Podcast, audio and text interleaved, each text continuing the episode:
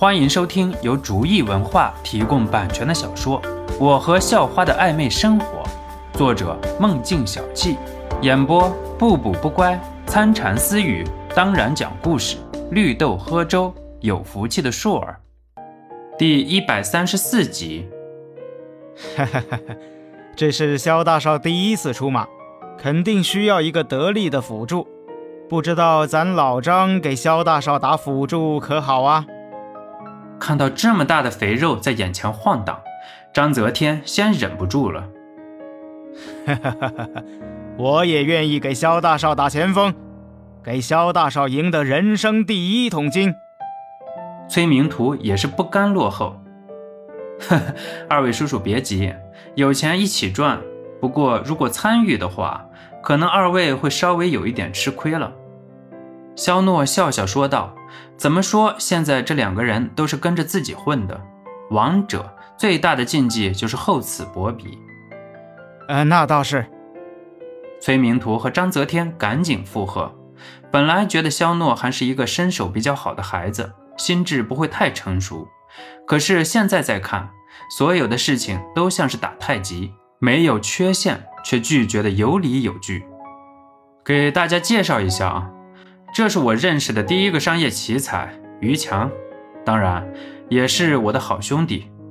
肖诺拍了拍于强的肩膀，示意让于强给大家打个招呼。哈哈，小打小闹。于强站起来拱拱手，别听肖诺这个家伙瞎说。看了于强的表现，还有肖诺的介绍，张泽天和崔明图都是心中一惊，这明显是想以于强为主。我计划成立一个厂子，现在主要先制作一次性隐形眼镜。当然，将来要是发展壮大了，我肯定还会想办法寻找新的产品的。不过现在还是先需要让企业做大做强。不知道二位叔叔愿不愿意参与进来？肖诺笑眯眯问道。于强在一边并没有插话。肖诺开始的时候和于强谈过的。肖诺希望于强能够主掌整个企业的运营的，因为张泽天和崔明图虽然经验丰富，可是经验的作用是在产品相差不大的基础上的。可是现在的产品明显比整个世界高出一大截。于强开始还在犹豫，可是，在肖诺的劝说下，还是勉强答应了。毕竟是自己人，什么事情能更信任一些？不过于强有前提，只要张泽天和崔明图没有什么异议，毕竟人家的资历高。听了肖诺的话，张泽天和崔明图都是点点头。开始都急得像个猴子一样，现在拒绝了，显然是不给肖诺面子。嘿嘿，二位叔叔还真是给面子啊！那我还有一点不情之请，想说一下，还希望二位叔叔能够同意。肖诺说道。虽然刚才当着这么多人的面介绍于强，每个人心里都明白是怎么回事了，可是有些事情还是摆到桌子上说明白一点好。嗯，你说吧。张泽天说道。都知道结果的事情，拒绝也是没有效果的。张泽天只是希望自己能够多得到一点利益就好了。嗯，我先声明啊，我并不是对二位叔叔不信任。可是我更不能厚此薄彼。如果把决定的权利放到二位叔叔的手里的话，如果在某件事情上二位叔叔意见有分歧的话，那岂不是太煞风景了？所以经营的事物都交给二位叔叔打理。不过在大事的决断上，我想让于强负责。当然，还希望二位叔叔能够为于强提供好的建议，供他采纳。肖诺说完，拿起一杯茶水，开始自顾自喝了起来。毕竟人家出钱又出力，当然得让人家好好盘算一下。